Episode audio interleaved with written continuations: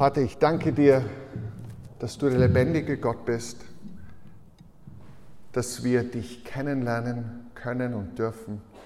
Und ich bitte dich, dass du uns heute schenkst, dass unser Herz aufgetan wird, so wie du das Herz von Lydia vor 2000 Jahren aufgetan hast. Amen. Bitte nehmt doch Platz. Nochmal herzlich willkommen. Es ist immer eine schöne Überraschung, wenn nach dem Lobpreis mit Musik ungefähr doppelt so viele Leute auf den Stühlen sitzen als vorher. Das ist so die wunderbare Menschenvermehrung, die während des Lobpreises geschieht. Wir erleben da Woche für Woche immer wieder Wunder und äh, da bin ich äh, ganz dankbar dafür. Na, herzlich willkommen äh, noch einmal an alle in der Citykirche an diesem Sonntagmorgen. Ganz besonderer Anlass heute, ein sehr freudvoller Anlass, weil wir ein neues, ganz junges Mitglied in unserer Runde willkommen heißen und aufnehmen. Die kleine Daniela, die sich schon gerade zu Wort meldet, äh, wird heute getauft. Ich äh, begrüße ganz herzlich auch ihre Großeltern, ihre Wiener Großeltern. Die Großeltern aus Malaysia haben ja leider das nicht rechtzeitig geschafft heute. Das muss später nachgeholt werden. Und äh, wir sind wahnsinnig froh. Der Raphael war ja der Erste, der in unserer Kirche, in der Citykirche, äh, getauft wurde und jetzt kommt die Daniela dazu und da freue ich mich schon sehr. Äh, bevor wir diese Taufe dann durchführen, äh, darf ich noch ein paar Worte sagen zu den Lesungen aus der Bibel, aus der Heiligen Schrift, die wir gerade gehört haben. Und die erste Lesung, ich habe da hinten eine Landkarte mitgebracht, kam aus der Apostelgeschichte. Die Apostelgeschichte spielt ungefähr im Jahr 30 bis ungefähr zum Jahr 60, also vom Jahr ungefähr 0 bis 30 das ist der Zeitraum der Evangelien, beginnend mit der Geburt von Johannes dem Täufer und von Jesus Christus bis zu seinem Tod und seiner Auferstehung, wahrscheinlich im Jahr 30, vielleicht im Jahr 33. Und Lukas ist der Einzige, der uns nicht nur diese ersten 30 Jahre erzählt, sondern auch die nächsten 30 Jahre. In einem zweiten Band seines Geschichtswerkes das erste, der erste Band ist das Evangelium nach Lukas, der zweite Band die Apostelgeschichte. Und da erzählt er, wie diese Message, diese Botschaft von Jesus sich ausgebreitet hat und nicht mehr nur so ein regionales Phänomen war, irgendwo weit im hintersten Eck der Provinz des römischen Reiches, irgendwo in einem kleinen Flecken Land, äh, dem Land Israel, der römischen Provinz Palästina, sondern wie diese Botschaft sich ausgebreitet hat. Mehr und mehr in der ganzen römischen Welt. Und was wir heute lesen, ist aus dem 16. Kapitel der Apostelgeschichte genommen und ist der Bericht darüber, wie diese Botschaft von Jesus Christus erstmals einen Kontinentalsprung vollzogen hat. Wie diese Botschaft von Jesus Christus erstmals von Asien nach Europa gekommen ist. Und was ich an Lukas so sehr schätze, was ich überhaupt an der biblischen äh, Überlieferung so sehr schätze, dass es nicht nur abstrakte Ideen sind. Es geht nicht nur um Ideen, um Gesetze, um Prinzipien, sondern es geht um ganz konkrete Menschen an ganz konkreten Orten, in ganz bestimmten Situationen. Und ich finde das deshalb so spannend, weil ich Geschichten mag, weil ich Menschen mag und weil ich das Konkrete mag. Äh, ein Freund äh, von mir und von einigen von euch sagt immer, nothing becomes dynamic unless it becomes specific. Und es wird spezifisch, es wird persönlich, es kommt hinein in das Leben der Einzelnen. Und was hier geschieht, wir sehen auf der rechten Seite sieht man einen Ausschnitt. Paulus und seine Reisegenossen ziehen durch die Provinz Kleinasien, Asia Minor, äh, die heutige Türkei und irgendwie erleben sie, hier gehen Türen zu, hier geht nichts, irgendwie da passt es nicht, dort passt es nicht. Und dann haben sie einen Traum und sehen einen Mann aus Makedonien, der sagt, kommt herüber und helft uns und sie setzen über nach Makedonien. Und Wer das kennt, Führung Gottes, wer das kennt, dass tatsächlich Gott lebt und dass Gott einem Dinge aufzeigt, Türen öffnet und Türen schließt, der findet sich in dieser Geschichte wieder. Das kann man erleben. Wenn wir hier zusammenkommen, sind es nicht irgendwelche Geschichtestunden, was anno dazu mal geschah oder irgendwelche philosophischen Vorlesungen, welche Prinzipien zu beachten sind, um ein glückliches Leben zu führen oder ein gottgefälliges Leben zu führen, sondern es geht darum, einzutauchen, mit hineingenommen zu werden in diese Realität, in diese Geschichte, die bis heute fortgeschrieben wird. Einzutauchen in die Erfahrung, dass Gott nicht nur ein Konzept ist, nicht eine Hypothese ist, um den Ursprung des Alls und die Ordnung des Kosmos zu erklären, sondern der lebendige Gott, den du und ich heute genauso kennenlernen können wie die Frauen und Männer, die Alten und die Kinder vor 2000 Jahren, vor 4000 Jahren. Es ist real. Und hier wird es konkret. Hier geschieht das, dass Gott spricht und sie erkennen, wir sollen hinüber nach Makedonien. Und in Makedonien kommen sie an, ziehen dann ein bisschen weiter. Ihr seht es über Samothrake, Neapolis und in Philippi, im Zentrum dieser Landkarte hinter mir. Dort spielt die Begebenheit. Es ist Sabbat, es ist der Tag, an dem Juden und gottesfürchtige Heiden sich treffen, um die Schriften zu studieren und um zu beten. Und dort gehen sie hin, Paulus und seine Reisebegleiter, und erzählen von Jesus. Die Botschaft, die die Welt erobert, ist die Botschaft von diesem Mann. Von dem Mann Jesus von Nazareth, von dem gesagt wird, er ist der Gesalbte, er ist der Messias, er ist der verheißene Erlöser, er ist der Sohn Gottes, er ist der Retter der Welt. Es geht immer um diesen Mensch, um diesen Mann, Jesus, den Messias, den Sohn Gottes. Und dann ist mir dieser Satz in die Augen gesprungen und der Herr öffnete ihr Herz. Das sehen wir auf der nächsten Seite. Der Name einer Frau, Lydia. Sie ist eine Geschäftsfrau, wahrscheinlich eine erfolgreiche Geschäftsfrau, Purpur, äh, einer der teuersten Stoffe der antiken Welt, teuer wie Gold. Eine erfolgreiche, international tätige Geschäftsfrau, die gottesfürchtig ist, die sich irgendwie zum Judentum hingezogen fühlt. Sie ist Europäerin. Und irgendwie hört sie Paulus zu und ihr wird das Herz weit.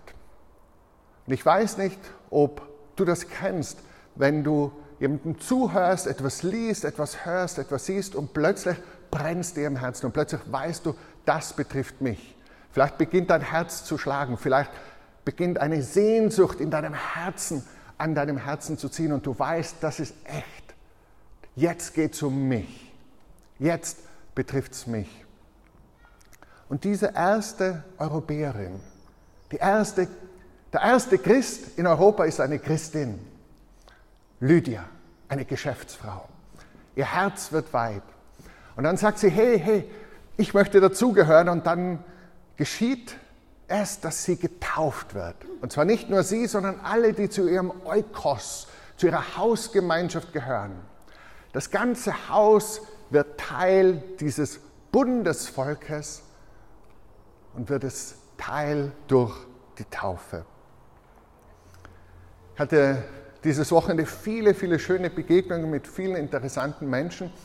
Unter anderem waren Helen und ich in einer kleineren Gruppe äh, unterwegs äh, für ein 24-Stunden-Seminar, wo wir auch viel ausgetauscht haben über Erlebnisse mit der Realität Gottes, über das Leben mit dem lebendigen Gott, der Leben verändert. Und eine Geschichte steht mir vor Augen von einem Mann. Er ist auch Geschäftsmann, so wie die Lydia, allerdings nicht erstes Jahrhundert, sondern 21. Jahrhundert, nicht ansässig in Makedonien, sondern in Großbritannien, in London aufgewachsen, schwierige ärmliche Verhältnisse. Die Eltern trennten sich.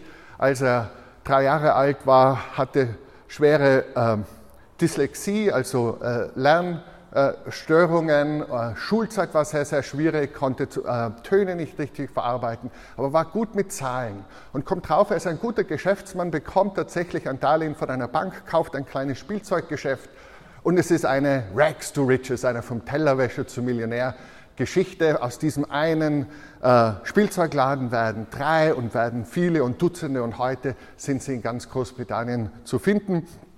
Sie heißen der Entertainer, wenn jemand Großbritannien kennt. Der Mann heißt Gary Grant. Und Gary Grant ist verheiratet, seine Frau Kathy ähm, ist irgendwie Kirchgärin, aber mehr so aus Tradition. Geht halt hin und eines Tages erlebt sie das, was Lydia erlebt. Sie sitzt in einem Gottesdienst, so wie wir heute zusammensitzen, und es fällt ihr ins Herz. Sie wird gepackt von dieser Botschaft, dass Gott echt ist, dass er uns wirklich liebt, dass er uns alles schenkt, was wir brauchen, dass er uns vergibt, was wir verbockt haben, dass er uns die Sünden vergibt und sie lässt sich darauf ein und ihr Leben wird neu. Sie wird begeistert von innen her, authentisch aus Überzeugung Christin, Nachfolgerin Jesu.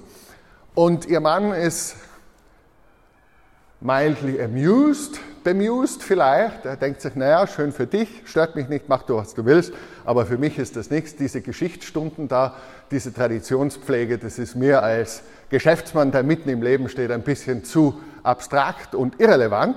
Und eines Tages, ungefähr nach drei Jahren, lädt ihn die Frau ein, zu einem Männerfrühstück zu kommen. Da gibt es ein Ticket, das wurde schon bezahlt und dann geht er hin. Und er berichtet dann davon und sagt, als ich bei diesem Männerfrühstück war, hat jemand darüber gesprochen, über Jesus, der lebt, über Jesus, der Christus, mit dem er eine Beziehung haben kann, über den Heiligen Geist, der spricht, den man im Alltag erleben kann. Und irgendwie bewegt sich etwas in Gary und er merkt, das ist viel mehr als eine Geschichtsstunde. Das ist echt, da ist was dran. Und er sitzt in der hintersten Bank der Kirche, starker, erfolgreicher Geschäftsmann, Mitte 30 und schluchzt. Und schluchzt, weil er berührt wird von dieser Realität und von dieser Liebe Gottes.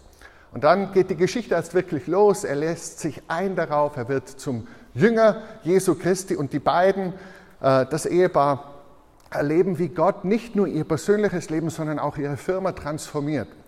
Wie die Firma geprägt wird von einem Ethos der Großzügigkeit den Mitarbeitern und Mitarbeiterinnen gegenüber, den Kundinnen und Kunden gegenüber und auch der Welt in ihren Nöten. Ganz eine spannende Geschichte.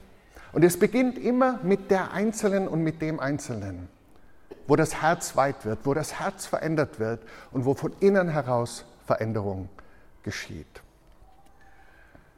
Lydia erlebt das im ersten Jahrhundert. Gary Grant erlebt das im 21. Jahrhundert und ganz, ganz viele von uns haben das erlebt. Manche vor kurzem, manche vor vielen Jahren oder Jahrzehnten. Und darauf will man reagieren. Das fordert Aktion. Man bekehrt sich, man wendet sich Jesus zu. Und wenn man so wie Lydia nicht getauft ist, dann ist der Weg hinein in diese Community die Taufe. Für Erwachsene ganz klar, man bekehrt sich, man lässt sich taufen. Aber die Frage ergibt sich natürlich, und Christen und Christinnen haben das über Jahrhunderte unterschiedlich beantwortet, was macht man mit den Kindern äh, von den Eltern von Christen? Müssen die warten mit der Taufe, bis sie selber mündig eine Entscheidung treffen und werden dann getauft? Oder ist es legitim, auch die Kinder von gläubigen Eltern zu taufen? Die frühe Kirche, die ersten 15 Jahrhunderte durch, hat die Praxis so gehabt, dass auch Kinder getauft wurden. Nach der Parallele mit der Beschneidung, die das Judentum äh, kennt, wo Abraham Glaubensgerechtigkeit hatte, das lesen wir in Römer 4, er war gerecht, die Gerechtigkeit wurde ihm geschenkt aus Glauben und als Zeichen dafür bekam er die Beschneidung. Aber er war nicht der Einzige, der beschnitten wurde, auch seine Söhne und deren Söhne wurden beschnitten am achten Tag.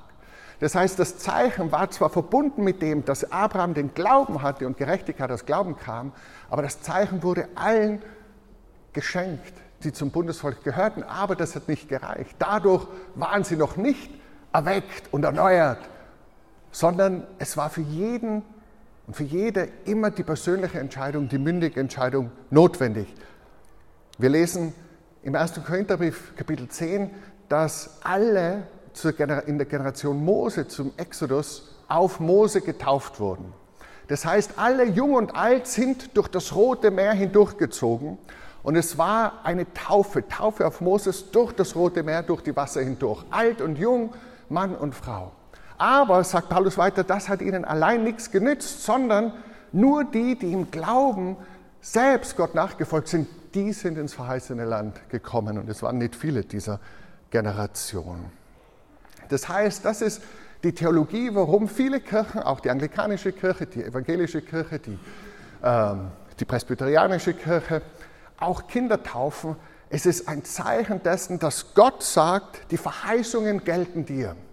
Die Erlösung Jesu gilt dir, auch dir, Kind, dass du dich noch nicht dafür oder dagegen entscheiden kannst, dass du nichts getan hast, diese Gnade zu verdienen. Sie gilt dir und du bist eingeladen, dazu zu gehören. Du darfst mitleben in dieser Familie, in diesem Volk Gottes. Du bist Teil. Aber gleichzeitig wirst du dich selbst eines Tages entscheiden müssen. Und letzte Woche, viele von euch waren da, hatten wir den Bischof zu Gast, der die Konfirmation durchgeführt hat und die genau die gleichen Versprechen, die heute die Taufbaten anstelle des Kindes geben, diese Versprechen geben dann religionsmündige, jüngere oder ältere Menschen. Und dadurch kommt in dieser Praxis der Kirchen, die auch Kinder taufen, zum Ausdruck, ja, die Verheißung gilt auch den Kindern, aber die Entscheidung, die mündige Entscheidung ist absoluter Bestandteil der authentischen Nachfolge. So wird es gelebt, wenn man Kinder tauft. Natürlich kann man auch sagen, hey, wir wollen unsere Kinder nicht taufen lassen, wir wollen mit der Taufe warten, bis sie sich mündig entscheiden. Wir segnen die Kinder, wir danken Gott für die Kinder. Auch das kann man guten Gewissens äh, biblisch begründet tun und warten, bis die Kinder sich mündig entscheiden und sagen, ich möchte mich taufen lassen. Auch das ist in der anglikanischen Kirche natürlich möglich. Es ist beides möglich, beides äh, lässt sich argumentieren. Und es ist aber wichtig, dass wir verstehen, dass was wir tun, wir nicht nur aus Tradition tun, sondern dass wir eine biblische Theologie haben, warum wir auch Kinder taufen, wenn gläubige Eltern das möchten. Es ist der erste Schritt, ist, dass es willkommen geheißen werden. Aber ganz wichtig, die Entscheidung, Jesus nachzufolgen, die ist die Krux. Die ist unabdingbar das Herz, das geöffnet wird und dass man sagt, ja, ich vertraue Jesus Christus. Ihr werdet, werdet es hören, es sind ganz starke äh, Versprechen, äh, wo es dann heißt, die, die Taufpaten werden das gleich sagen, weist du den Teufel und jede Auflehnung gegen Gott zurück? Ich weise sie zurück. Wieder sagst du der Täuschung und der Verderbnis des Bösen? Ich widersage ihnen. Bereust du die Sünden, die uns von Gott und unseren Nächsten trennen? Ich bereue sie wendest du, wendest du dich Christus als Retter zu. Ich wende mich Christus zu. Unterwirfst du dich Christus als Herrn. Ich unterwerfe mich Christus. Kommst du zu Christus, dem Weg der Wahrheit und dem Leben. Ich komme zu Christus. Das drückt das aus, was wir bei Lydia erzählt bekommen haben, was Gary Grant erlebt hat diese Hinwendung zu Jesus, dem lebendigen Gottes. Und wenn du das noch nie gemacht hast in deinem Leben, wenn du noch nie bewusst gesagt hast, ja, ich wende mich Christus zu als meinem Erlöser, als meinem Herrn. Es ist die folgenreichste, die beste, die wertvollste Entscheidung, die wir als Menschen treffen können. Uns dem Sohn Gottes, der Mensch wurde, der uns geliebt hat und liebt der für uns gestorben ist, der für uns auferstanden ist, uns ihm zuzuwenden und zu sagen, ja, ich wende mich ihm zu, er ist mein Herr. Ich wende mich ihm zu, er ist mein Herr. Und ich bin so begeistert, dass das eben nicht nur vor 2000 Jahren Menschenleben verändert hat, sondern bis heute Menschenleben verändert. Viele von euch könnten ähnliche Geschichte erzählen wie dieser Gary, wie diese Lydia wie so viele andere über die Jahrhunderte. Wir taufen im Namen des Vaters, des Sohnes und des Heiligen Geistes ein Gott, Gott der Vater, der sich offenbart, Gott der Vater, der sich offenbart im Sohn, Gott der Vater, der sich offenbart in der Gegenwart des Heiligen Geistes. Die Verheißung ist, ich bin bei euch alle Tage bis ans Ende der Welt. Und äh, ich möchte dich einladen, dir vorzustellen, was es bedeutet, für dich selbst, dass Gott dir dein Herz geöffnet hat, so wie es Fülle dir gemacht hat. Dass Gott dir neues Leben geschenkt hat. Dass Gott dich einlädt in seine Arme. Dass Gott dich in die Nachfolge einlädt. Ich möchte dich einladen, dass du darüber nachdenkst, was es bedeutet, wenn Menschen, die du so lieb hast, die dir am Herzen leben, Freunde, Familienangehörige, Nachbarn, Kollegen, wenn Gott ihnen das schenkt, ihnen das Herz öffnet und diese frohe Botschaft, diese Freude der Realität eines guten Gottes, der für uns ist, der mit uns ist, der uns liebt, der uns vergibt, der uns erneuert, wenn diese frohe Botschaft ihnen ins Herz fällt. Und ich möchte dich einladen, wenn du heute merkst, dass Gott in deinem Herzen etwas tut, wenn Gott dir heute das Herz öffnet, dass du einen Schritt auf ihn zugehst.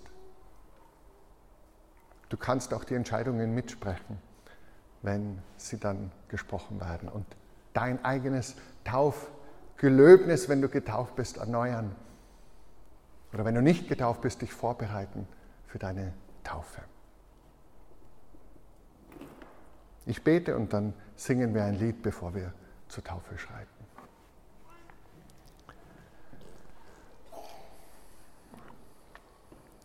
Vater im Himmel, ich danke dir, dass du ein Gott des Konkreten und des Alltags bist, dass du Lydia beim Namen kennst, dass du Gary beim Namen kennst, dass du jeden von uns beim Namen kennst. Und ich bitte dich, du bist jetzt hier öffne du jetzt und auch während wir das Lied singen und während wir zusammen sind und in den kommenden Tagen unser Herz für dich. Amen.